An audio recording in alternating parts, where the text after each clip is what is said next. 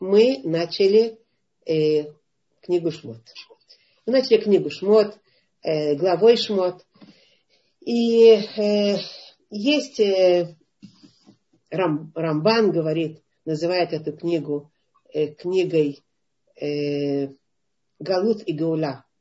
Изгнание и, и, и избавление. Эта книга. Так Рамбан называет.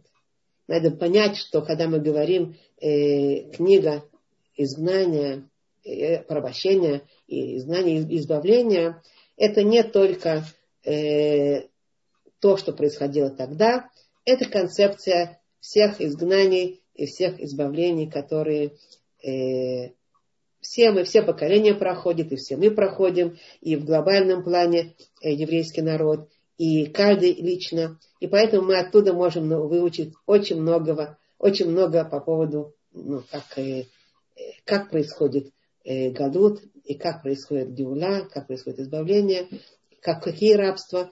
Ну, мы будем потихонечку, все сразу невозможно, как мы понимаем, а потихонечку, потихонечку будем э, оттуда учить то, что мы будем э, выбирать. И, и вот э, по, по, по Рамбану это, эта книга называется Галут и Геула.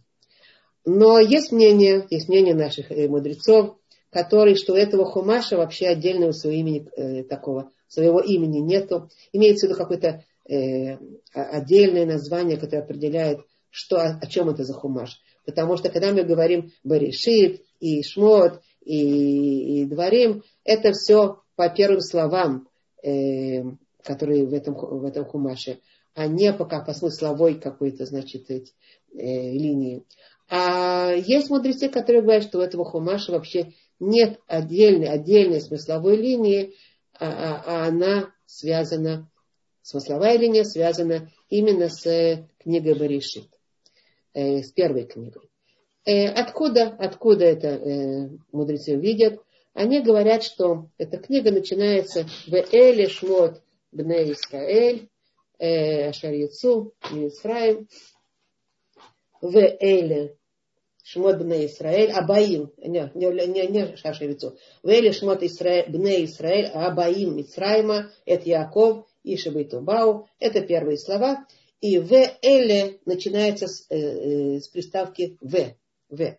Мы знаем, что э, В, буква В, это называется на иврите Вавахибур, э, буква соединяющая, и она всегда э, будет соединять э, одно, одно с другим в общее целое. И поэтому, поскольку это начинается с В, э, есть еврейские мудрецы, которые говорят, что есть общая смысловая линия, э, которая соединяет книгу Баришит и книгу Шмот.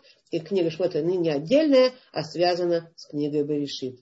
И, э, значит, таким образом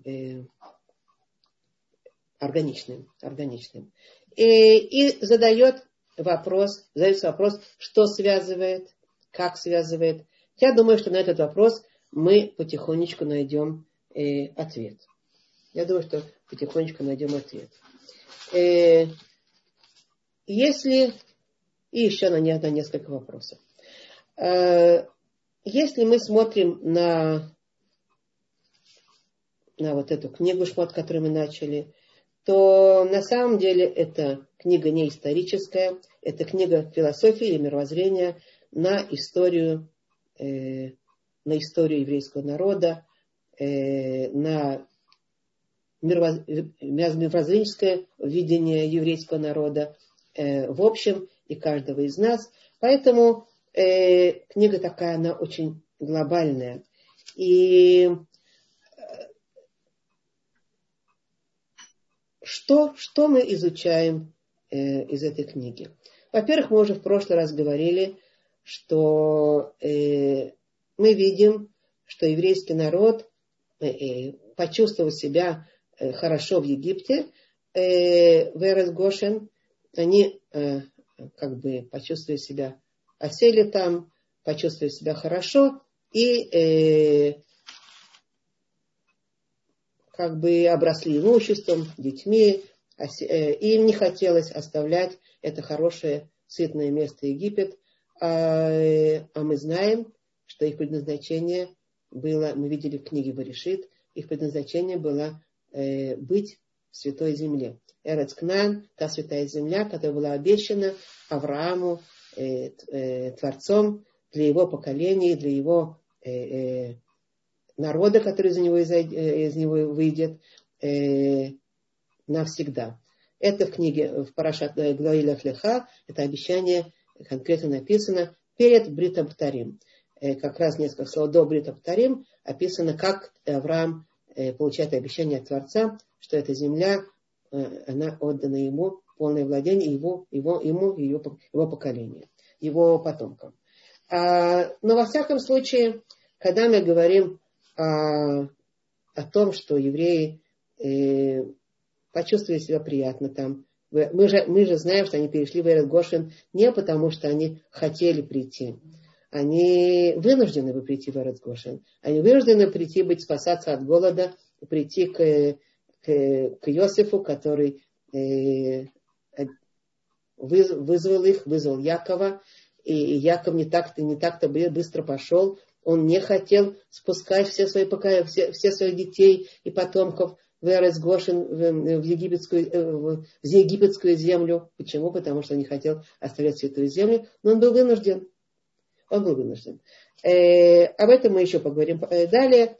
Но э, мы понимаем, что если евреи вынуждены были прийти туда в конце концов и там почувствовали себя э, удобно, приятно, материально приятно, э, осели сытно, и у них не было уже вот этого такого желания, мы об этом тоже подробно поговорим впоследствии, э, возвращаться в, в, в Святую Землю, э, туда, в Эрцкнан, в Эрц Исраэль, которая вот тут вот находится.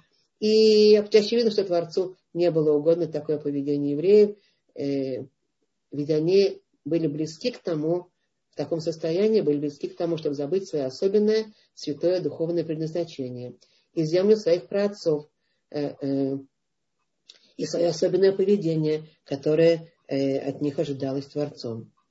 И мы видим, что Творцу это не угодно и не хорошо ему, и, и с этого как бы начинается, мы говорили, с этого начинается рабство. С этого начинается вот уже вот эта как бы, линия э, рабства, которую мы можем понять э, немножко для себя по поводу еврейского народа, по поводу самих себя, э, с чего начинается рабство. В чем это рабство заключается, мы сейчас немножко скажем, э, если о более глубоких понятиях, не только о том физическом рабстве, которое, э, которое посетил еврейский народ, но чуть-чуть более глубоко. А, но мы вернемся к тому, что, э, что происходит там. Фараон. Фараон же. Мы видим, есть еще действующее лицо, фараон, которое, э, который задумал их притеснить и отличился своей черной неблагодарностью. И прикинулся, что он совсем не знает Иосифа и не в курсе, что тот спас Египет. Э, все знали что спас, спас Египет. Мы знаем, что все, вся эта история, э, она э, была известна во всем Египте, все знали от чего, э, как был спасен Египет и кем он был спасен. Но, но фараон, написано, стал э, новый царь над Египтом, который не знал Иосифа. И так написано э, в этой главе. А, есть Мидрашим, который рассказывает, что на самом деле это не был новый царь, он а это, и, и не, не знал Иосифа, он знал Иосифа хорошо, но он стал новый, как личность стал новый. Э, что, проис, что происходило? Фараон не очень хотелось ему, не, мог, не, мог, не очень хотелось ему позволить себе так отплатить семье Иосифа и, и вернуть такое страшное зло за, за то великое добро, которое было сделано э, Иосифом до Египта. Э, но, но э, под давлением правящих кругов, под давлением э, тех, которые, которым что-то очень-очень не понравилось, они были охвачены желанием остановить еврейскую угрозу. Э, какую угрозу? Угрозу заполнения, угрозу э, раз, размножения, угрозу, что это пятая колонна создается в, в Египте. Они чувствовали, что есть для них угроза, опасность их собственной египетской державе, чтобы, чтобы вот, эти, вот этот народ, вот это евреи, кстати, народ, у них не назывался народом, это еврейская семья, которая за эти э, сотни лет, сотни там происходило, сколько все это рабство было, было 210 лет. С тех пор, как Яков вошел со своей семьей в Египет, э, произошло всего до конца, до выхода 210 лет, а в этом наш период, о котором мы говорим сейчас, э, прошло э, 100 лет, в районе 100 лет, э, с того момента, когда они вошли, и еврейский народ чрезвычайно умножился, чрезвычайно расплодился. И мы знаем, что он э, начал выходить из Эрцгошина и распространяться, так написано у нас, распространяться по всей египетской земле. Понятно, что э, это вызывало э, огромную, огромное отторжение, огромную ненависть э, э, к этим пришельцам, которые распространяются в земле.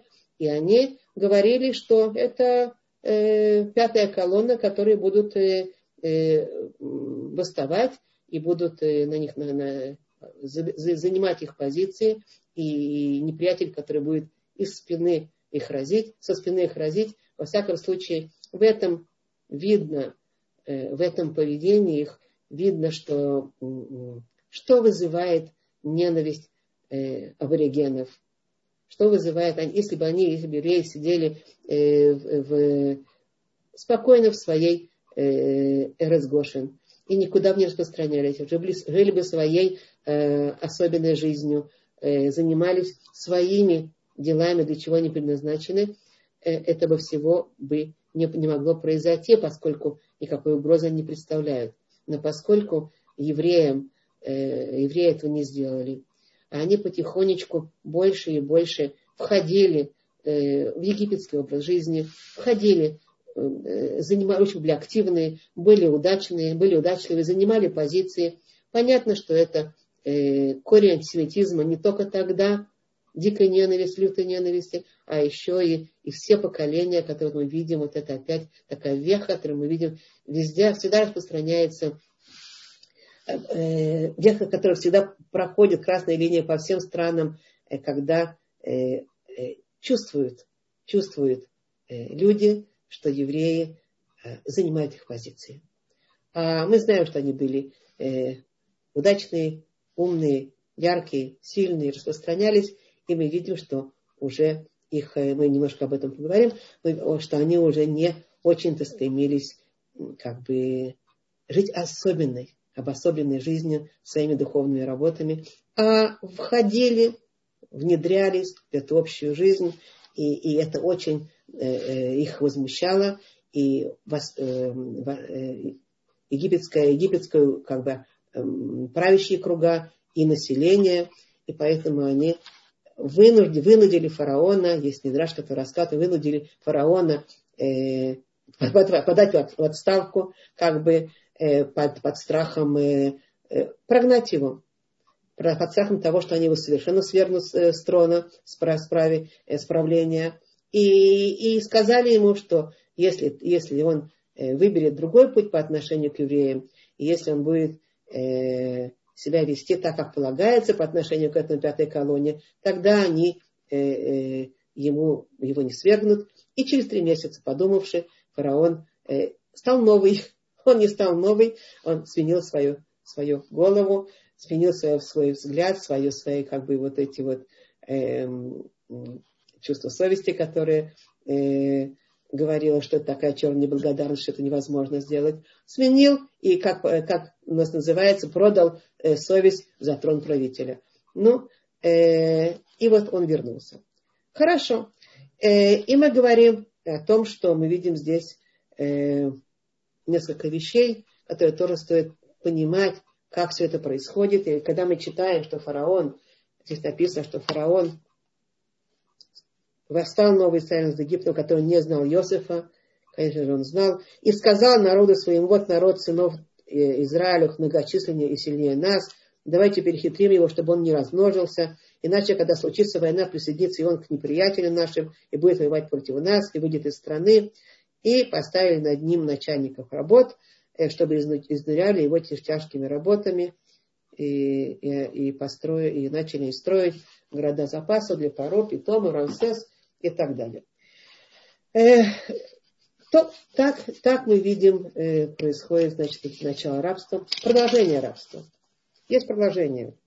Дело в том, что э, когда, э, когда мы говорим о рабстве, мы видим, э, я все не буду повторять, но, наверное, все уже знают, и знают, и слышали, сколько видов мучений, истязаний и притеснений получил еврейский народ. Я хочу сказать об одном из видов мучений, которые подвергались евреи в Египте, э, и из него что-то выучить.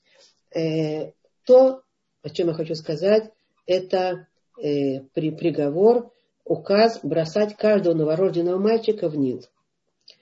Э, мы знаем, кстати говоря, что именно поэтому, э, именно из-за этого Моше Рабейну был подобран э, на Ниле вот этой дочерью фараона, и мы немножко посмотрим здесь, что написано в наших источниках по этому поводу.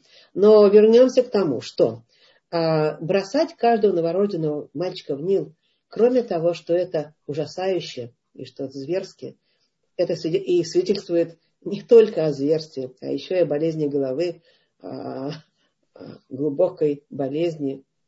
Мы, кстати, это наблюдаем обратите внимание, зверские всякие вещи, когда там были, мы наблюдали не так давно, когда мы говорим о следующих э, э, попытках Холокоста, да, о следующих э, э, ну,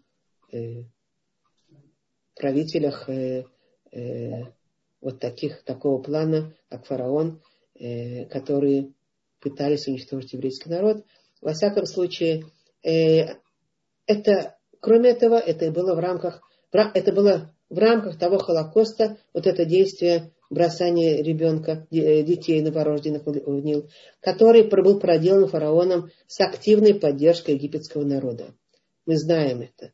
Поддержка была активная, они выслеживали, они детишек э, доносили с тем, чтобы э, детишек, значит, хватать, выбрасывать.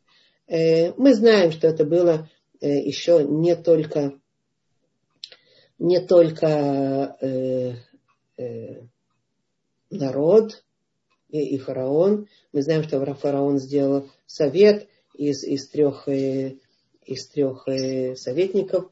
И Билам Раша, тот Билам, о котором будем потом говорить, э, Валам, э, он, он дал этот совет, потому что он видел звездочет и видели, что а, что избавитель еврейского народа, у него будет проблема с морем, с, с водой, с водой, будет как бы какая-то сложность с водой, и они решили именно, водой, вот так он дал совет, э, это его совет, утопить э, всех мужского пола детей, с тем, чтобы этому избавителю еврейского народа не была возможность выжить. Э, мы знаем, что за это э, Билам был убит. Э, Йов молчал, закрыл рот, ничего не сказал, и из-за этого он был подвергнут страданиям, которые мы читаем в книге Йов. А, а Итро убежал, и за это Итро удостоился, убежал, не хотел при этом присутствовать вообще. И за это он достоился в конце концов стать тестем Мушарабейна. Ну, вернемся к написанному мы говорим, что еще э, происходило тоже страшное, зверское купание фараона э, в крови младенцев. Э, и написано в наших источниках 150 младенцев утром и 150 младенцев вечером. Почему? Потому что э, фараон хотел излечиться из проказы, и сказали ему его Хартумим, его Хартумим. Хартумим это его волхвы, говорится, да?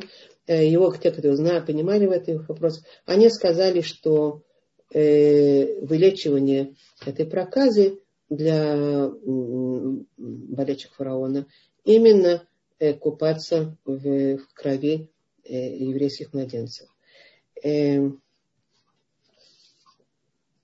То, что я зачитываю сейчас, я зачитываю сейчас из Талмуда трактат, трактат Сута, из пояснения к этому, к, к этому написанному Ликуте Батар. И они пишут здесь, что э, вот это то, что, то, что фараон э, купался э, так в, в крови младенца для того, чтобы э, излечить себя от проказы, наполнял ванную кровью. Страшно даже сказать э, какие да, ужасающие вещи, но э, написано здесь, что э, вот то, что я сказала, Талмуд, Трафтат Сата и пояснение к этому, написано, что, я перевожу сразу же, что Батия, э, дочка фараона, которая э, спасла э, Моше Рабейну, которая э, вызволила его из, руки, из, из, из реки, э, она э, тоже болела проказой. И по этому поводу написано, что написано, что она ерда лерхоц леор. Она спустилась э, купаться э, в Ниле. Еор это Нил. И почему она спустилась купаться в Нил? Э, потому что известно было, что воды Нила были хороши для того, чтобы э, э, вылечивать вот такую проказу. И поэтому она тоже ходила купаться в Нил, чтобы проказа вылечивалась. Хорошо. Так задается вопрос. Пишут наши мудрецы, задается вопрос, почему же все-таки тогда э, фараон не пошел купаться в Нил, а предпочел убивать э, э, еврейских младенцев 150 утром, 150 вечером для этих ван. А дело в том, что фараон был, поклонялся, ну, они занимались идолопоклонством, весь, весь Египет занимался, э, было несколько форм идолопоклонства, и один из идолов это был Йоор, это был как раз Нил. И фараон, он э, э, поклонялся Нилу, а, поскольку, а поэтому он э, э, считал, что это не, не пристало, чтобы он э, э, купался в Ниле и осквернял как бы Нил тем, что он купается э, там Э, а, а поэтому он не ходил, не делал то, что делала его дочь, а дочь там да купалась. И поэтому как бы он был вынужден э, убивать младенцев. Но, но что наши мудрецы показывают здесь? Они показывают вот это, как раз Ликутей Батар, они направляют, показывают, что э, дочь фараона, она пошла как раз купаться в Нил. И это показывает ее направление, что она э, э, пренебрегала вот этим идолопоклонством своего отца. И она не хотела участвовать в этом идолопоклонстве. Она не хотела участвовать в... Весь Египет поклонялся Нилу, не только фараон. Да? А бы, может быть, были отдельные личности, как, как дочка фараона, которую звали, кстати, Батия – а, и мы об этом вот это имя ее тоже о чем-то говорит. И так э, дело в том, что э, может были отдельные личности, но весь, весь Египет поклонял, поклонялся Нилу. И в, этот, в этом смысле э, Батия была особенная. Она э, отвергла идолопоклонство, и поэтому она приходила э, выдал в, в ее Нилу и купалась там, э, и поясняет Раши, поясняет Раши, что на самом деле она там окуналась во имя того, чтобы э, э, как бы с внутренней, с внутренней подоплекой, во имя того, чтобы э, отвергнуть идолопоклонство, э, то, что называется герут, уйти от э, этого э, поклонения идолам. И она хотела присоединиться к, к вере Э, в настоящего Творца. И поэтому ее имя называется Батия. Что Батия это Бат, но разделяется на две части. Бат Я. Бат Ют, Ют э, и Эй. Да? Дочь, а Ют и Эй это имя Творца. Э, это буковки две, Юд и Гей, символизируют имя Творца, дочь Творца. Поэтому она изначально хотела там обмываться от идолопоклонства своего отца. И вот это было уже ее подоплека такая. Благодаря этой подоплеке она удостоилась того, что она спасла Моше Рабейна, спасла вот этого маленького ребеночка, которого она э, вырастила. Так она была э, праведная очень женщина. Да? Э, так вот, вернемся все-таки э, дальше, вернемся к, к написанному о том, что Коля бен Айлод Еора Ташлиху, э, каждый, то, что написано здесь, каждого сына, один из, э, один из вид истязаний, каждого сына э, рожденного бросайте в Нил. Ни, Нил в египетском, в египетском, у египтян, можно сказать, был священным, священным в их представлениях. Он был их кормилец, он разливался, давал плодоплодородие, он был их снабженцем, он был их идолом. И если евреи по, еврейской, по еврейскому подходу поднимают голову к небесам, прося дождей, э, ожидая, что облака прольют воду и будут плодородие, то египтяне смотрели вниз, опускали голову вниз, смотрели на Нил э, с полной верой, что оттуда будет исходить на них вожделенная вода, вот она будет развиваться, и она будет э, орошать их, э, их поля. И так, так, так оно и было. Вода поднималась и орошала, и давала им благословение. А, они думали, они думали, египтяне, что это заслугу Нила. Чем больше они ему поклоняются, тем больше он разливает свои воды и дает им плодородие. А на самом деле мы э, знаем, что благословение в Египте было сначала э, в, в заслугу Иосифа, а позже, когда Яков спустился в Египет, он э, спустился туда и принес с собой благословение Торы в Египет. И оно продолжалось уже после смерти Иосифа. Э, э, слиха, не э, после Иосифа. Она продолжалась и после смерти Якова. Мы сейчас расскажем, как. Какие-то шумы немножечко я слышу. М? Че? Так. Э, и каким образом Яков, когда спускался в Египет, каким образом он принес э, благословение Торы туда? Дело в том, что написано у нас, что когда Яков э, уже согласился на предложение Иосифа э, переводить всю свою семью в Египет, э, тогда э, там написано Шалах Лифанав, это Иуда. Шалах Лифанав Иуда. Он послал перед собой Юду. Зачем Яков, прежде чем при, э, переехать со всем своим семейством в...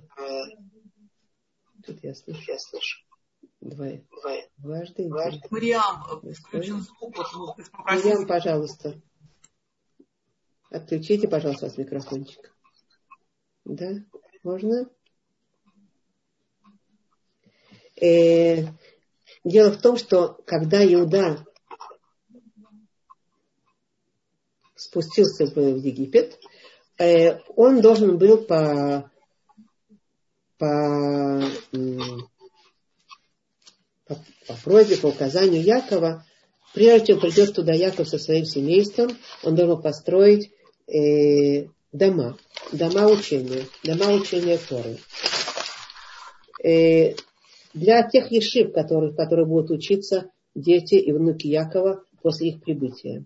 Так Яков обеспечил изначально основу, базис, на котором может существовать еврейский народ вообще, после чего можно, можно уже спускаться в Египет, потому что так он мог рассчитывать на то, что а, это будет основа, которая будет держать еврейский народ, э, и что евреи не погрязнут в египетском образе жизни и не забудут своего предназначения и будут все время держать себя э, еврейским образом и учить Тору там, где был Творец, э, там, там, там, где была Тора, там был Творец, ну и там, понятно, было и благо. И таким образом Яков, когда в конце концов были построены дома учения, и они все переехали, там это все происходило, и учение происходило. И вот таким образом Э, э, Торы все время, пока Яков жил. Мало того, еще после этого, э, когда и жил, еще пока еще жил Леви. Пока жил Леви, продолжалось учение всего еврейского народа, несмотря на то, что потихонечку, потихонечку еврейский народ а, а, приучался к, к, э, к египетскому образу жизни, получал в этом вкус и удовольствие, и, и подзабывали, и расслаблялись. Несмотря на это, вот эти дома учения, они не только приносили, ну, как мы сказали, благо тому, что было орошение, было все это Египте благо, а о чем благополучные египтяне забыли э, почему-то, хотя при Иосифе они прекрасно знали, откуда идет благословение. А, а, а но оно еще давало возможность евреям оставаться э, вот без вот этого тяжкого гнета, тяжкого рабства, э, тяжкого э, вот этого мучения, которое постигло их в конце концов. Все рабство, обратим внимание, все рабство было 210 э, лет, как бы нет, все, все, все а, пребывание евреев в Египте продолжалось 210 лет, из них э, первые сто лет еще не начиналось такого тяжелого рабства, а только э, последние 86 лет э, вот эти продолжались такие мучения и такие издевательства, которые, уничтожения, которые вот мы часть из них сейчас видим, да, читаем. А, так вот, вернемся, мы об этом поговорим, почему это так, вернемся к египтянам. Поскольку они верили, ожидали и просили Нил, что он поднимется и оросит, египтяне не, обращали, э, не обращались к Творцу, они обращались к Египту. А, в то, а, а евреи, а евреи, лица их что, поначалу поднимались кверху. И еврейский подход поднимать лица кверху, а, а не обращать их вниз. А египтяне смотрели вниз. В этом есть глубокая подоплека. Не только о Ниле речь, а о том источнике плодородия, который вообще а, а, воспринимали люди, египтяне и другие люди, которые ищут э, плодородие внизу, смотрят вниз, а не смотрят вверх, ищут благо внизу, а не смотрят вверх. И это та глубокая подоплека, которая здесь есть. Дело в том, что их лица были обращены вниз, как и у нас иногда лица обращены вниз, на акции, на иностранную валюту, на счета в банке, на, на власть и так далее. И не были обращены к Творцу, вверх Творцу мира, чтобы послал дождь и послал благо. А евреи, живя во всем этом, стали потихонечку путаться. Стали потихонечку литбальбе, то, что называется. Да? И когда фараон решил э, бросить детей в Нил, это уже было тогда, когда э, евреи, Леви скончался. Какое-то здесь повторение есть все время. Я не пойму, откуда это. Я слышу себя дважды. Э, что мы будем делать? Ну вот, видимо, звук включен только у Ми, это, Мириам. Видимо, все остальные выключены. Или у всех тогда выключить звук или попросить? Я, она... сейчас, я сейчас попытаюсь у меня включен. У вас включен? Может да. быть, я, какой-то здесь двойной э, такой голос у меня. Вы да, слышите, очевидно, очевидно, у кого-то прям близко по... Проблема с этими, да. Угу. Отключите, пожалуйста, все микрофончики. Пожалуйста, Йофи, спасибо. Спасибо. А когда будут э, потом э, вопросы, мы отключим. Нет, Мирим, еще раз надо отключить микрофончик, еще раз. Вот сейчас отключили. Нет, опять отключили выключена. Мирим, еще раз. И да, вас, отключите, пожалуйста, отключите, пожалуйста, микрофончик, хорошо? Почему? Йофи, спасибо. Нет, нет, нет. Еще раз. Еще раз написано. Еще раз, еще раз. Вот так. Нет, не остается у вас. Не а остается. Сейчас? А сейчас? Нет, сейчас? нет. Два окошко с одним именем. Одно Мириам Фельдман. Два окошка есть. Одно отключается, одно нет. Да, почему это два? Непонятно, почему два. Может быть, в этом проблема. Может быть, но я не знаю, как ее решить. Вообще-то могу... часто бывает два окошка. Я, я вижу Мириам Фельдман, два окошка у нее есть. Да, да, правильно, есть два окошка. Да. А, сейчас, я сейчас отключу, я сейчас отключу то окошко, которое, э, которое звучит. Нет? Седер? Все, все, сейчас оно, сейчас нормально. Спасибо. Добрый вечер, Лена. Так вот, э, мы продолжаем, мы продолжаем. И вот евреи, которые тоже стали потихонечку путаться и смотреть на вещи египетскими глазами. И это началось с того момента, когда уже я, Яков уже скончался, а потом скончался Леви, который был э, э, главой того колена, который все время сидел и учил Тору. Это было колено, которое все время сидело и учило Тору, и оно не было порабощено. Это колено э, все годы рабства из-за того, что оно сидело и учило э, Тору, оно не было никогда порабощено и, и продолжали э, быть прикреплены к, э, э, к Торе, к Творцу. И благодаря этому как бы э, вот именно из колена Леви вышли, э, вышел Боша Рабейну, и вышел э, Аарон Акуэн.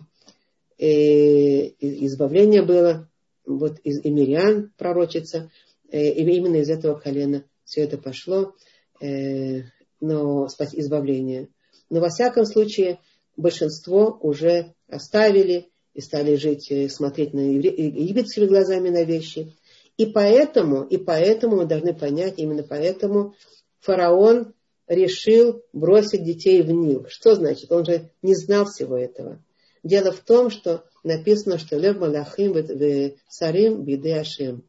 Э, руки, э, э, сердца царей и, и сердца правителей в глазах, в руках Творца. Это с небес ему было разрешено. Ему было разрешено с небес вот, вот это вот, вот, вот, так, вот, вот такое, такое как бы страшное действие, которое зародилось в его голове сделать. Э, и это то, что было в глубине этого зверского плана, зверского указа. Э, те евреи, которые э, живут под Творцом, под высшей силой, мы их бросим вниз. Мы их бросим в воды Нила. Мы их бросим в пучины этого маршрута, маршрута этого мира, в поклонства, веру в эти силы, мы их будем забрасывать туда. Это внутренняя глубокая подоплека. Поэтому э, то, что они сами по себе уже начали походить на нас, египтян, с нашими понятиями, это то, что дает нам право, это, это внутренние подоплеки. Это люди не думают даже, может быть, изначально. Хотя есть, может, люди, которые так и определяют э, своими словами.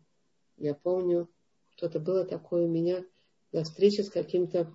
Э, я ехала один раз, именно интуитивно поднимается, э, нет, ассоциативно, не ассоциативно поднимается история. Я ехала один раз э, по Иерусалиму э, с таксистом. Села в такси, и оказалось, что этот таксист, он э, э, мусульманского происхождения, араб. И он меня вез. Э, ну, он видит э, религиозную женщину, он ее везет.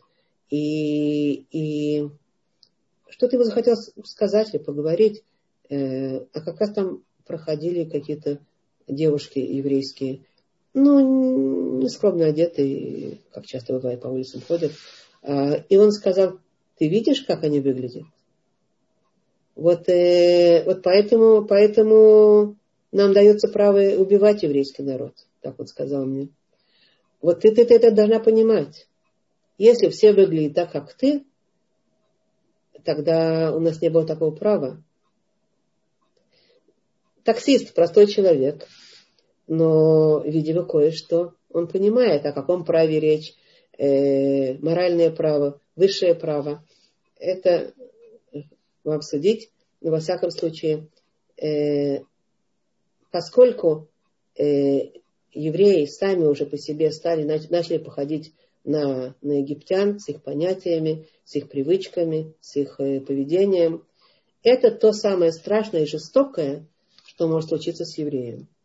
И это точно то, что случилось. Это то, что было в глубине этого зверского, э, э, происшествия.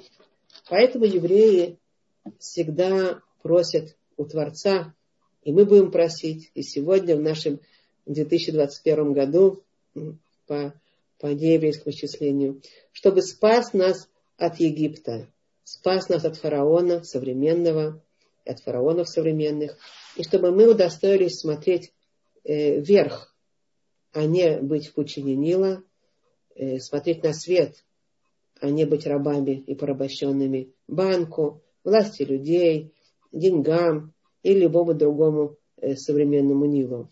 Это э, по поводу вот этого понятия того рабства, которое было. Я думаю, что если мы посмотрим э, честно на все, на все происшествия э, нашей истории э, еврейской и еврейского народа по отношению ко всему, что происходит в истории уже столько тысячелетий. Хотела бы я спросить еще один вопрос, который мы на самом деле задумываемся о нем вот страдания, вот рабство, вот мучения, вот переживания такие, неприятности, они спускаются на нас. А есть ли цель у этих э, страданий и переживаний? Есть ли у них какая-то как бы, задача, которую мы можем понять? Или это просто так вот э, люди э, Люди творят нам, люди виноваты, как мы говорим о фараоне. Кто виноват? Евреи виноваты, люди виноваты. Кто виноват? Фараон виноват, который так себя вел э, вот таким вот образом.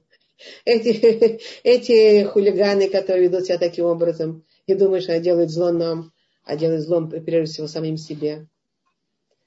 Э, вопрос интересный. Но нам это, нам мало что, как бы, э, нам неприятности причиняют э, э, боль, страдания. Есть ли какая-то цель? И кто за этим стоит? Секундочку опять. Да? Да. Э, дело в том, что э, мы читаем в наших источниках, э, во-первых, так, во-первых, так о том рабстве, которое, о котором мы говорим. Э, есть несколько причин, почему э, Творец привел это рабство на евреев. Мы говорим, с одной стороны, сами евреи выглядели так, как они выглядели. Но с другой стороны, это было настолько естественно э, для человека, да просто человека, который спустил, который живет в определенной среде, и там ему приятно и хорошо. И поэтому он принимает, э, э, принимает, принимает э, понятия, привычки, э, образ жизни той среды, в которой он живет. Э, это естественно, но от еврея требуется больше. От еврея требуется другого. От еврея требуется того, чтобы он жил другим образом. Легко это? Это нелегко. Это тяжело. Э, мы говорили о том, что но это, но это необходимо, это то, что Творец от нас хочет. И это, э, и для этого на самом деле мы говорили, что книга Баришит связана органично с книгой Шмот. именно поэтому задали вопрос, почему вот об этой связи, почему эта связь э, э, э, как бы соединяет их в одно целое, а не отдельную книгу Шмот. А потому что уже в книге Баришит было заложено начало вот этой истории рабства э, и избавления. Откуда мы знаем? Книга Баришит уже есть это начало. Сама книга Баришит это как бы прелюдия к книге Шмот. Все, что приходило в книге Баришит, для того, чтобы произошло то, что будет происходить в книге Шмот. С одной стороны, создается еврейский народ, создается э, вот это формируется Авраам, Ицхак, Яков, э, дети. Это все книга Баришит. Йосиф, который, который был, был брошен э, в яму своими братьями. И странная история, как могут такие праведники, вы говорили об этом неоднократно, но как праведники, как братья э, Иосифа, как сыновья Якова, вот, вот, вот такое делать из-за зависти, из-за из ненависти, которая привела их к тому, что он их э, бросил, что они бросили его в яму. Но, но, э, все, что происходило, мы знаем, мы видим, что Иосиф тоже, Иосиф тоже, он недаром там оказался. И он объясняет своим братьям, я, вы думали плохое, а Творец сделал хорошее. Я здесь специально для того, чтобы, э, чтобы э, привести вас сюда, в Египет, и вас спасти не только от голодной смерти, а больше того, есть более великое предназначение. Сейчас, одну секундочку, секундочку. Алло.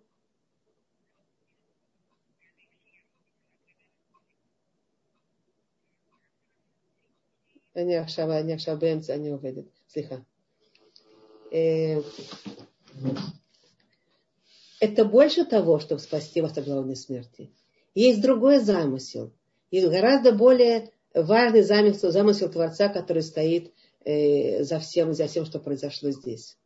И тогда мы, чтобы понять, о чем говорит Иосиф, и чтобы понять вообще, как, как книга решит таким образом, образом глубоким связана с книгой Шмот, мы э, посмотрим, я хочу посмотреть вместе с вами э, в, в главу Лехлиха, главу Лехлиха, обещание Аврааму э, от Творца.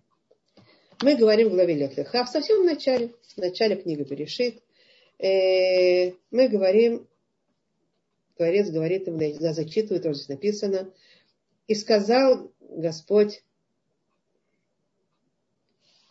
Э, Аврааму, и было слово Господа Аврааму, и вывел он его наружу Авраама, и сказал, посмотри-ка на небо и сосчитай звезды, сумеешь ли ты их честь? И сказал он, таково будет потомство твое. И поверил э, Авраам Господу, и он вменил ему это в праведность. Дальше написано.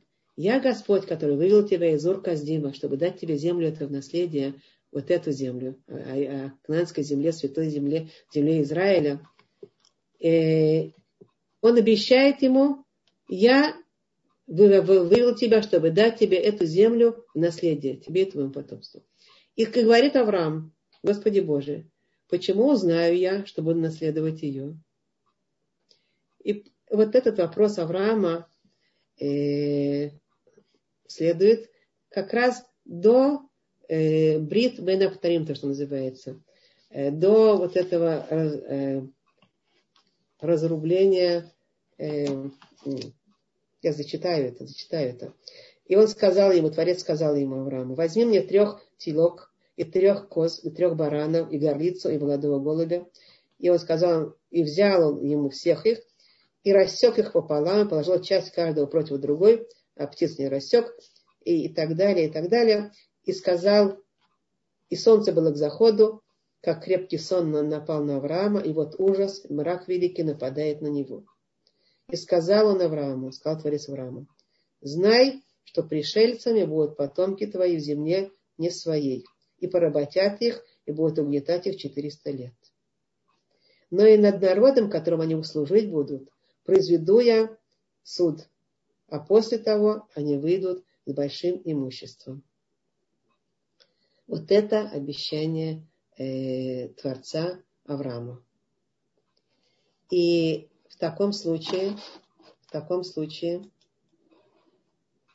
в таком случае мы читаем здесь интересную вещь, что все это было, что все это было только для того, чтобы э, Творец обещает ему. Он изначально говорит, что он спустит евреев в египетскую землю. Э, в землю не свою, и там они будут рабами. Изначально он ему говорит, и будет, будет порабощение. Правда, здесь написано порабощение, порабощать их будут 400 лет, угнетать их будет 400 лет. На самом деле порабощение было э, намного, намного короче. И мы знаем, что когда евреи встречали к Творцу по-настоящему, от всего сердца, от вот этих, от этого гнета египетского, от всего того, что с ними происходило, когда их сердца открылись, они вскричали к Творцу, Творец сразу же им э, спустил эти, эти годы. И до 400 лет, до 400 лет они не дошли. Было всего-навсего 210 этих пребываний в Египте. Да? Но дело в том, что э, и, и само это, то, что он уже обещает Аврааму, что еврейский народ будет порабощен. Он будет проходить э, вот эти угнетания. Потомки твои будут. Чем они провинились? И кто провинился вообще здесь? Почему потомки должны спускаться в Египет? И ни за что. Они же не родились, эти люди вообще. Все, что мы говорим здесь, это 200, 200 лет до происходящих событий э, в Египте. Они еще вообще не, не, в плане еще не были, не были только Авраам был. Почему Творец хочет их спустить, спустить в Египет и, и, и чтобы их порабощали? Так есть по этому поводу несколько ответов. Во-первых, э, наши мудрецы указывают, что здесь было э, недостаточное доверие Авраама э, Творцу, что он сказал, а как я буду знать, что да, эту землю дашь наследие?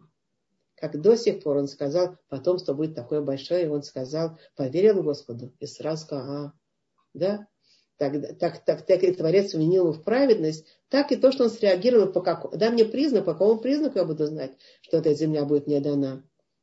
Творец ему это э, не понравилось Творцу, неугодно это было. И наши мудрецы говорят об этом, что это было неугодное поведение. И, и из-за этого, и из-за этого тоже как бы потомки должны были э, вот, пойти в это рабство. Но при чем тут какая связь? Какая связь? Почему это так? И наши мудрецы говорят, что есть более глубокое. То, что Авраам сделал ошибку. Мало того, дальше есть еще пояснение. Э, сейчас я вам зачитаю. Э, кто это пишет? Э,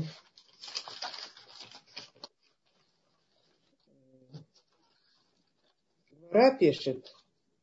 В Гмаре, в написано, что весь спуск в Египет был еще не только из-за того, что Авраам как бы так оступился в этом доверии к Творцу, полном доверии к Творцу, а еще и наказание за, за грех братьев Иосифа.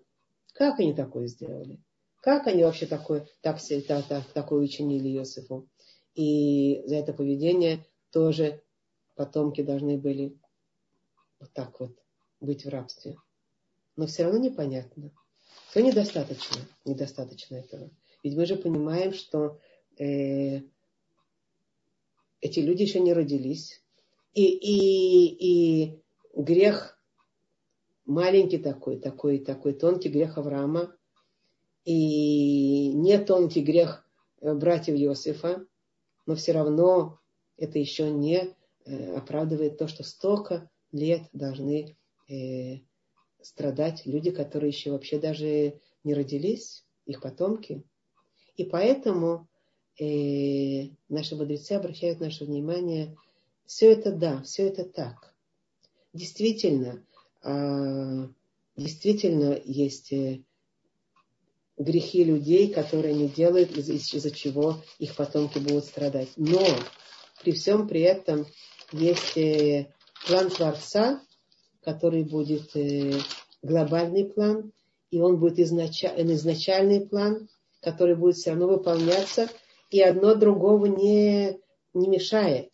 То есть то, что есть люди, которые э, своим поведением а, а, как бы влекут какие-то какие переживания, страдания, наказания. Это совсем не, это совсем еще не, не, не говорит о том, что будет происходить на самом деле и куда будет идти история еврейского народа и всех потомков дальше это будет зависеть только от, от воли Творца. И это то, что наши мудрецы говорят. Рамхаль в книге Дерахашем, он пишет, что есть э, два вида управления Творцом. Одно управление – это Ашгаха Протит, а другое управление – это Ашгаха Клалит. Инспекция э, общая или инспекция э, личная. Так общая инспекция это ну, управление. Управление каждым, каждым евреем. Человек управляет каждым евреем и знает его путь, и проверяет его пути, и просчитывает ему его грехи.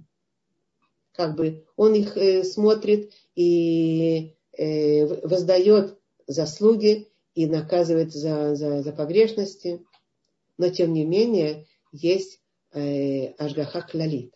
Ашгаха Клалит это общий вид, э, общее видение Э, творцом истории, общая инспекция, инспекция называется проведение такое, общее проведение, что оно будет всегда, Творец будет вести э, еврейский народ туда, куда он хочет, независимо от того, какие действия были сделаны, и независимо от того, какие, какие э, ошибки были сделаны или не сделаны, и насколько это, потому что Творец хочет так повести еврейский народ, это его, это путь. Как мы говорим, что мы, я когда приводила вам пример, что мы сидим в таком поезде, а в по, у, у поезда есть, э, ну, как это,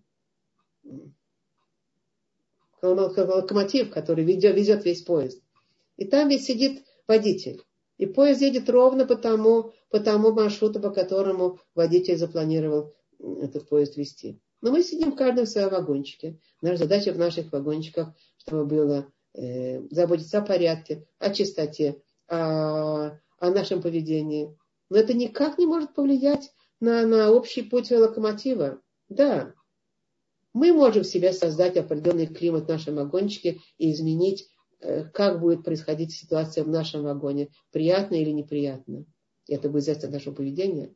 Но поезд все равно будет идти в том направлении, в котором нужно. Творцу было изначально был план такой у Творца послать евреев в эту страну, в Египет, э, вот как он обещает Аврааму, будет, будет рабство и будет угнетение, но и над народом, который, которым они будут служить, произведу я потом суд, а после этого твои потомки выйдут с большим имуществом. И это глобальный тут Ашгаха Клалит, общий такой глобальный взгляд на, на историю, на вещи. И так Творец обещает Аврааму, и так оно и должно продолжаться. Как бы оно так оно и будет дальше. И поэтому книга Берешит, она ведет, это прелюдия книги Шмот. Все это происходит для того, чтобы привести евреев в Египет. И Гмара по этому поводу пишет такую э, ну, интересную вещь. Она говорит, что э, все, что происходило, все эти странные истории с братьями, которые почему-то вот таким образом себя повели, ну, не, непредставимо. Мы бы так себя не повели, хотя мы не на уровне этих праведных братьев, братьев Иосифа. А еще история, о которой мы сейчас будем говорить. Они не, они совершенно не, не э, как это говорится, они совершенно не оправ, ну, непонятны нам. Почему? почему вот так вот все происходило. Есть очень много сокрытого. Это, эти сокрытые пути, так Рамхаль поясняет, этот, этот Творец умеет соединить. Соединить свой глобальный план с нашим поведением таким общим образом, чтобы глобальный план выполнялся, и при этом э, и частное наше поведение будет влиять на, на, на, на, каждое, на каждое событие, что с нами будет происходить. И Творец всегда умеет соединить своим высшим образом два этих направления, глобальное и личное. С одной стороны, мы убираем добро или зло, а с другой стороны, Творец воздает нам всегда и ведет к тому, что ему нужно, вне зависимости от наших выборов. И у Творца есть свои дороги, которые нам трудно понять, тем не менее, нашими мозгами, тем не менее, это те пути, которые нас ведет Творец. И, и Мидраш пишет по этому поводу, Нора алила альбне адам. Велик, велик сценарий на людей у Творца. Поэтому многие вещи очень трудно понимать, как можно было. Что произошло? Куда-то я улетела? Как можно было, э, как можно было, э, как себя вести братьям и так далее.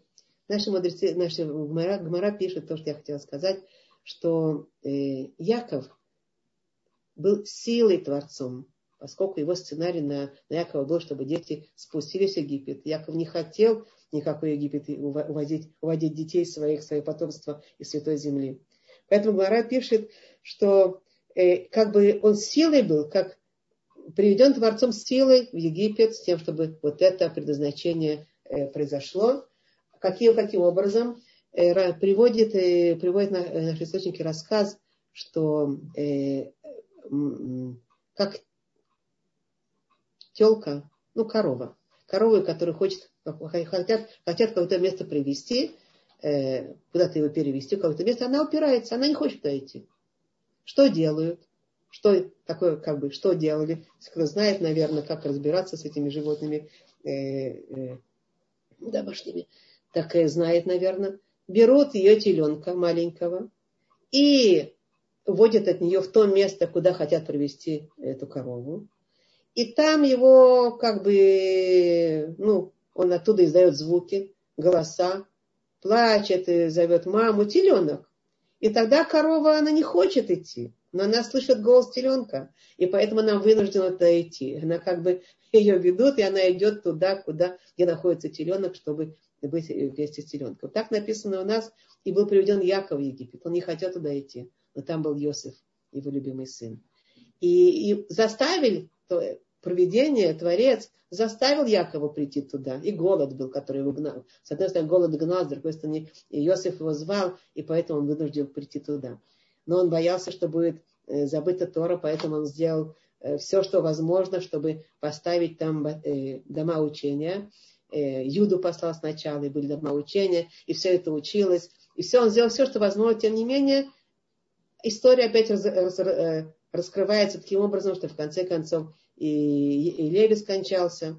И только его колено Леви продолжало учить Тору, а все эти остальные уже расслабились, и, и рабство началось, как мы сказали. Ну и что? И отсюда мы учим очень важную вещь. Какую? Что на самом деле э, Творец хотел, хотел привести евреев в рабство. Он хотел привести евреев в вот эту систему э, как бы переживаний, боли, страданий. Он хотел тем, чтобы, чтобы что-то что произошло. Какой план у Творца? В книге Шмот дальше мы же читаем, есть дарование Тора на горе Синай. Это не просто галут, это галут, изгнание во имя Геулы, во имя избавления.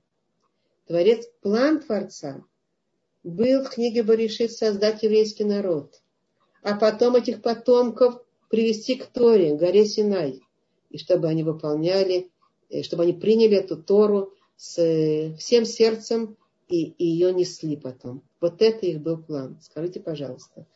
А, это был план их, был план Творца. Скажите, пожалуйста. Э, Творец, когда он, когда у него есть план, на еврейский народ. Мирьям уже здесь, да? У, них, у него план на еврейский народ привести их к горе Синай, чтобы они сказали, как сказал еврейский народ, на Асева Нишма. Они сказали, будем слышать и будем э, выполнять. Почему сказал еврейский народ так сразу на Асева Нишма? Ведь же другие народы не сказали такого. Ведь другие народы э, были Э, предложили, Творец предложил им Тору. Мы знаем, как Творец предлагал Тору и ишмаильтянам, и другим народам. Он предлагал многим. Э, хорошо, Мирямушка.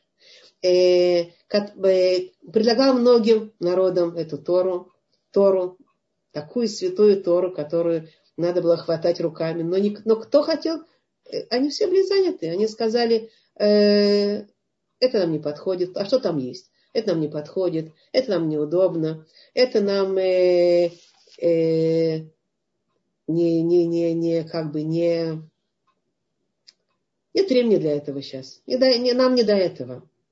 А только еврейский народ сказал Наасе Ванишма. Задается вопрос.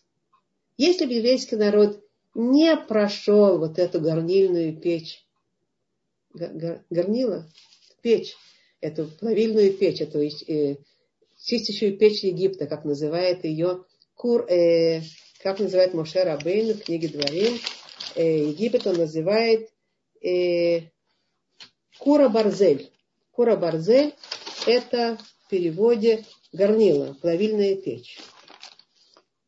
Моше Рабейну называет Египет Кура Барзель. Он пишет так э, в книге Дворим, в конце Ор, заключающей книги Торы.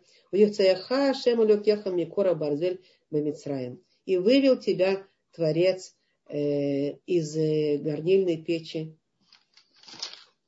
э, Египта.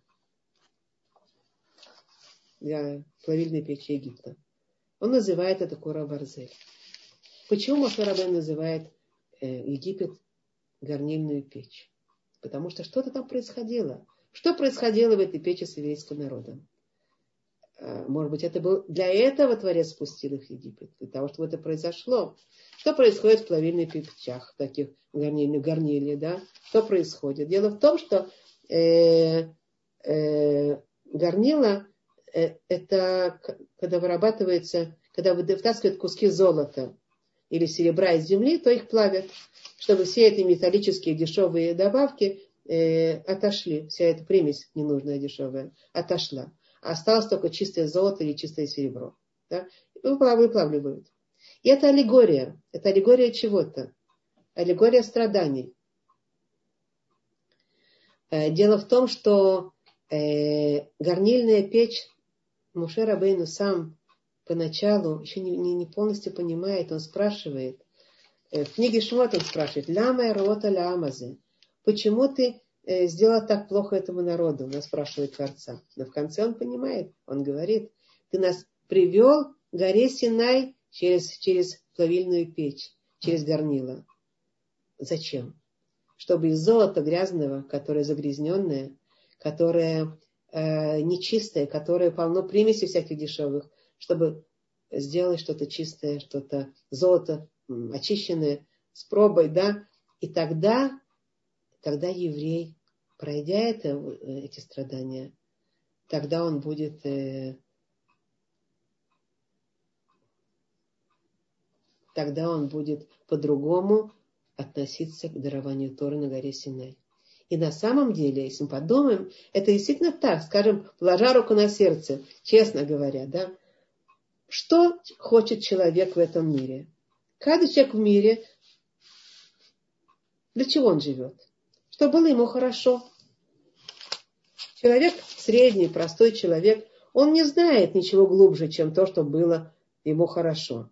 Он идет на работу, чтобы были деньги. Он идет зарабатывать деньги, чтобы приобретать э, э, всякие вещи, и питаться, и одеваться хорошо и так далее, и получать удовольствие, и баловать себя, и баловать своих детей. Для чего он живет, простой человек? Еврей Творец хотел, чтобы не жил так, чтобы он каким-то образом захотел по-другому жить. Да? Как? Если спросишь сегодня еврея, знающего, для чего ты живешь, то еврей скажет, я живу для того, чтобы Творец меня спустил мою душу, чтобы работать, чтобы служить, чтобы, э, чи, э, чтобы свое предназначение выполнять в этом мире, поднимать себя, э, чистить себя, исправлять себя. Деньги – это воля Творца, выполняя волю Творца. Деньги для чего у тебя? Чтобы кормить семью и чтобы учить Тору, чтобы иметь, иметь силы для того, чтобы э, ну, деньги, возможности – питаться, одеваться, чтобы иметь возможность э, проводить духовную работу. Если спросишь знающего человека, только для духовной работы. Деньги это э, средство для того, чтобы можно было, не цель, это средство, чтобы можно было двигаться к Творцу. Если нет денег, так мы не можем кушать, а нет, нет, нет муки, нет, нет торы, мы должны питаться, должны одеваться. Поэтому, но, но цель другая. Средство, да, а цель опять выполнять волю Творца, опять заниматься тем, что Творец... Э, это, это то, что Творец от нас, евреев, хотел, и мы действительно несем этот флаг э, по жизни. Да? А э, семья для чего? Не для получения личных удовольствий, для того, чтобы помогать друг другу в служении Творцу, быть вместе, как написано по поводу жены Эзер Кенегдо. Помощь ему, он движется куда-то, она ему, его сотрудник, его помогает, его поддерживает, и они приводят потомство вместе, чтобы продолжать эту, эту эстафету служения Творцу, про урву, заповедь про урву, выполнение заповеди про урву. То есть все эти... Понятно, что при этом получается какие-то удовольствия какие-то, но не, не во имя этого человек живет. Еврей живет не во имя этого. Простой человек живет во имя этого. Живет для того, чтобы это были какие-то простые земные примитивные цели. Э, и поэтому, и поэтому э, каким образом Творец мог сделать из простого человека, когда мы видим евреи, они евреи тоже разные. Не все Авраам, Исхак и Яков, которые вот так вот направлены, целенаправлены к Творцу, вот эта стрелка такая, вот это указательное такое, вот этот путь такой к Творцу стремится. У них дети, и разные дети. Кстати, евреи разные. И мы видим, они в Египте расслабились и тоже уже хотели как-то. Но Творец знает эту природу. И поэтому он спустил их в это, в эту, в это горнило, в эту, в этот железный реактор, в эту, в эту плавильную печь, с тем, чтобы очистить, чтобы всякая дешевка и шелуха ушла, чтобы золото, серебро осталось чистым, осталось, э, проба была высокая. После, каким образом Творец может приблизить сердце э, еврея к Творцу? Каким образом может человек, человека прикрепить к Творцу?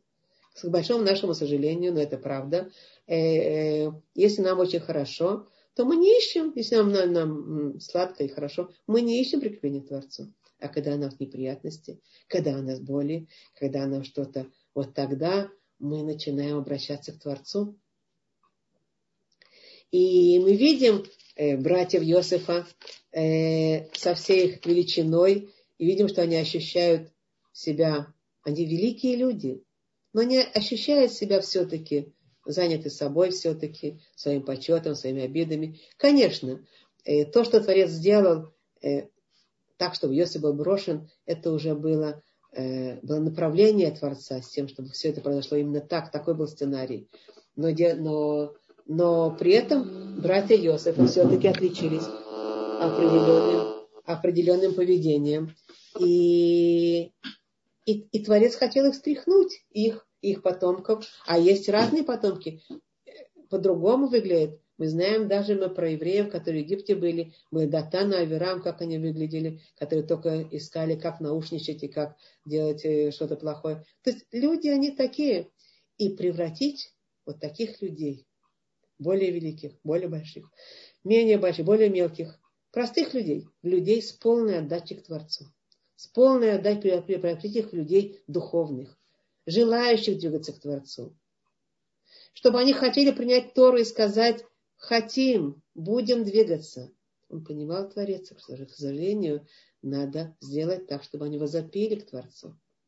Требуется что-то, чтобы обнаружить вот, это, вот эту боль, вот эти переживания, они обнаружили внутри себя вот эту связь с Творцом, чтобы они обнаружили, чтобы они, э, когда хорошо человек, он не думает о Творце, он полон собой, он живет для себя, живет, э, э, чтобы было у него кеф, а чтобы повлиять на, человека, чтобы повлиять на еврея, чтобы заглянул вовнутрь себя и прекратил жить сам для себя, а захотел жить с Творцом и во имя Творца. Единственный путь, к сожалению, это сделать ему какие-то вещи, не всем одинаково, какие-то вещи неприятные, которые заставят его сделать самоанализ. Почему, э, почему это само происходит? А к кому я должен обращаться, куда я буду должен поднимать голову.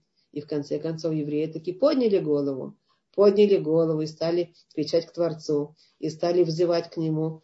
И Творцу больше не надо было ничего. Поэтому он прекратил эти 400 лет э, э, Галута, которые были запланированы изначально, а остановил на, на 210 и вывел их сразу, как только он услышал их искренний голос. А до этого они были полны собой. И до этого, до этого требовались переживания и страдания, которые он им посылал. И это, опять же, не только о них речь, не о их Египте. Это о наших Египтах речь. Это концепция всех наших переживаний и страданий. Творец хочет, чтобы мы пришли к горе Синай. Он хочет, чтобы мы служили Творцу, чтобы не жили просто. Но мы не хотим. Мы живем во имя самого себя, мы полны собой, и, и он вынужден нам посылать неприятности какие-то для того, чтобы мы вскричали. Теперь, я на этом заключаю, уже время проходит. Я хочу сказать, что это не все. если обычно мудрецы задают вопрос. В таком случае, если он хотел сделать вот это э, горнильную печь для еврейского народа, через страдания, через переживания, в таком случае, почему же не было, он же обещал 400 лет, а настоящего рабства было всего 86 лет. А что все остальные годы? Они были очень хорошие годы для евреев там, в Египте. Хорошие годы. Поначалу это было вообще 17 лет, когда там Яковый жил, и вообще все процветало еще, это было, и Торы было полно, и домой, и домой учения было полно. И евреи еще получали полностью благо. Потом, когда он скончался, еще продолжалось все-таки постепенно, потихонечку, потихонечку расслаблялись э, потомки Якова и отходили. Когда умер Леви, все уч... дома уч... учения уже закрылись, а, а только, только леви. Только левиты не пошли нарушать шаббат, когда их вызвали на каторжные работы в шаббат. И только леви продолжали сидеть и учить Тору. И это было то колено, которое не прошло порабощение. Это интересно. Это интересно само по себе. И, и, и тогда я, почему я об этом говорю? Потому что у Творца есть два пути, как нас чистить. Они, они не были порабощены. Они не, не э, что они не должны были. У Творца есть два пути, как нас чистить. Два пути. Он хочет нас просто очистить и высветлить. И, и, и привести нас к тому, что мы захотим э, жить настоящей жизнью. И один путь – это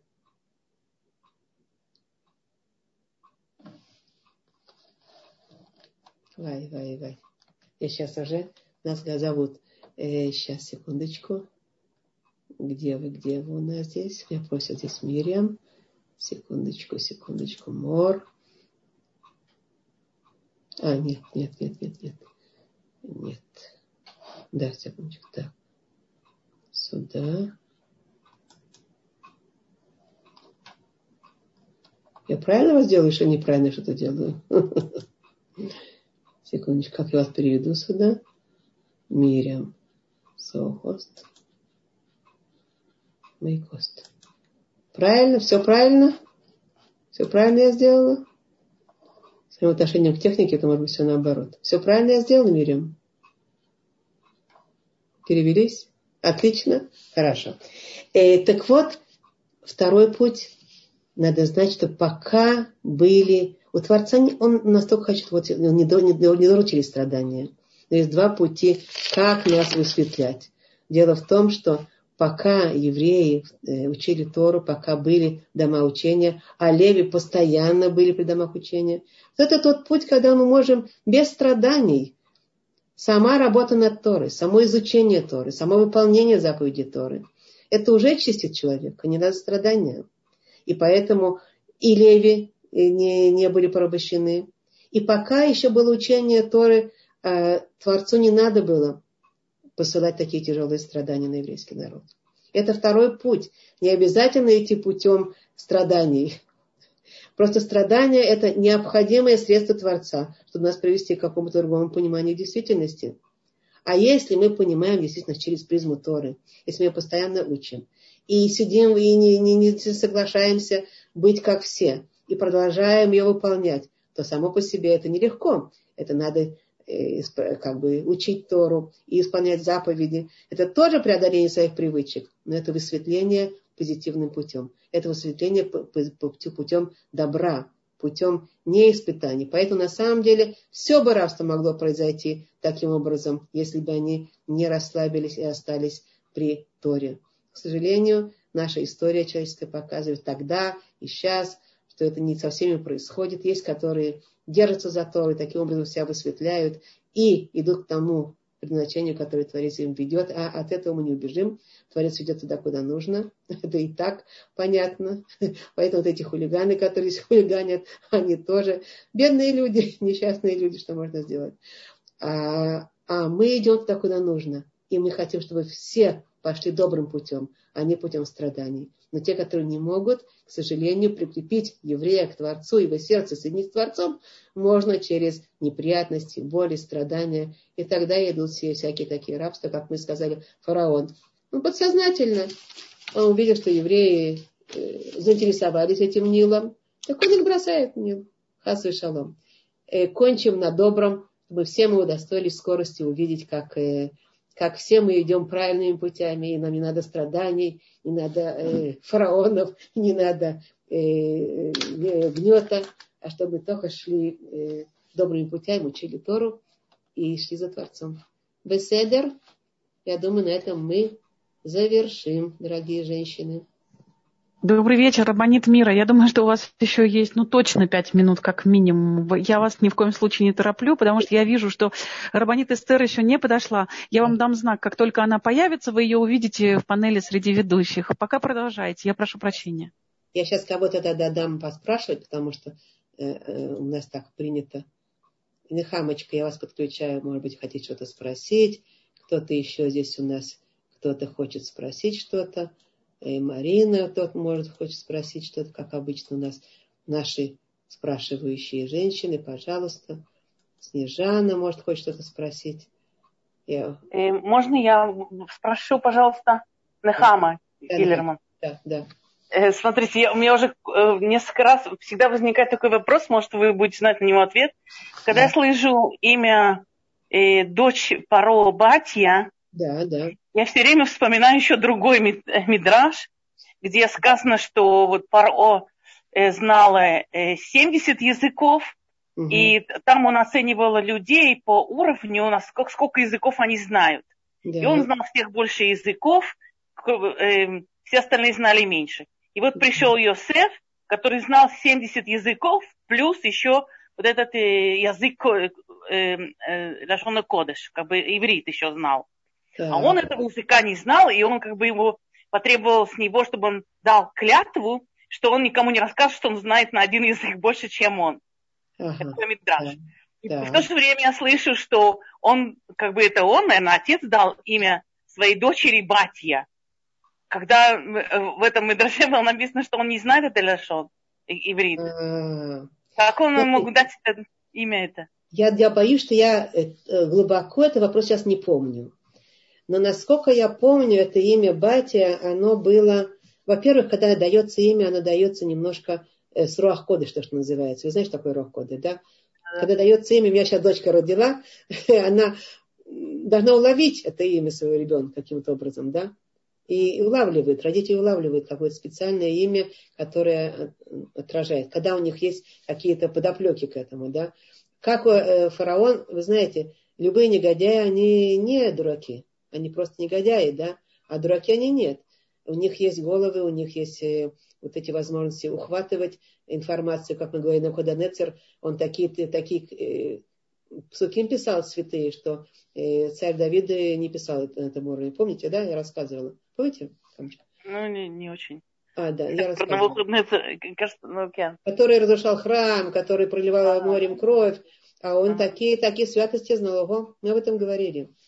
Э, и э, как бы это не э, так то, что он дал имя, я не помню точно, я просто не знаю, насколько я компетентно могу сказать. Он дал имя, или он дал ей такое имя, и она приобрела его, когда она вот спускалась к Нилу при, при, приобретать Герут. То есть обмываться от идолопоклонства своего отца.